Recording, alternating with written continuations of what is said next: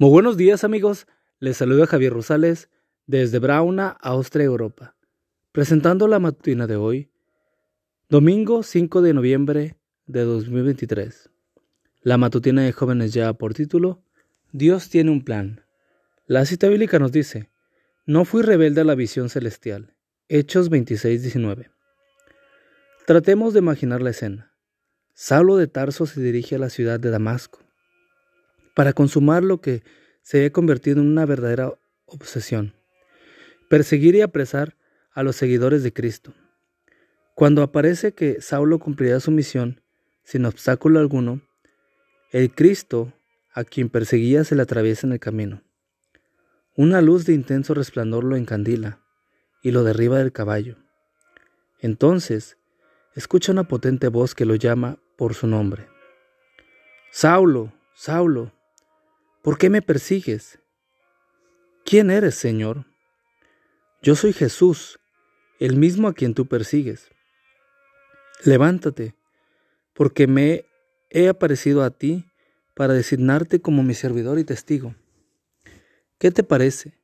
Solo a Dios se le puede ocurrir escoger al perseguidor más despiadado de su iglesia para que sea su servidor y testigo. En apariencia, una locura, pero no para Dios. Para el Padre Celestial, esto fue algo así como un sueño hecho realidad.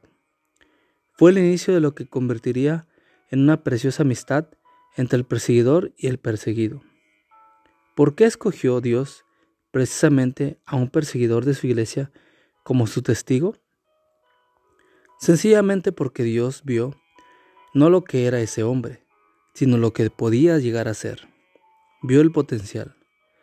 Más allá del perseguidor, vio al predicador. Más allá de Saulo, el celoso fariseo, vio a Pablo, el apóstol.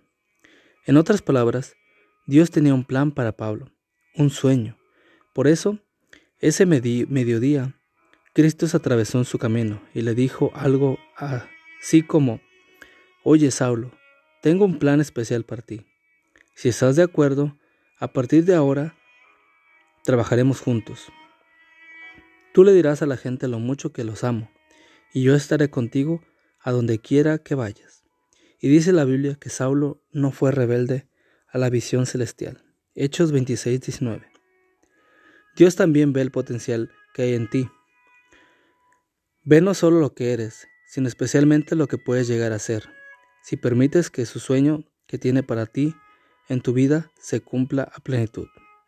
¿Qué le dirías a Dios? Mi deseo es que al igual que Saulo, no seas rebelde al plan que Dios tiene para tu vida. Es más, si tú se lo permites, hoy mismo puede comenzar entre Dios y tú una larga y preciosa amistad.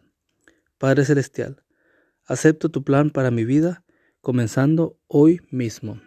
Amigo y amiga, recuerda que Cristo viene pronto y debemos de prepararnos y debemos ayudar a otros también para que se preparen, porque recuerda que el cielo no será el mismo si tú no estás allí.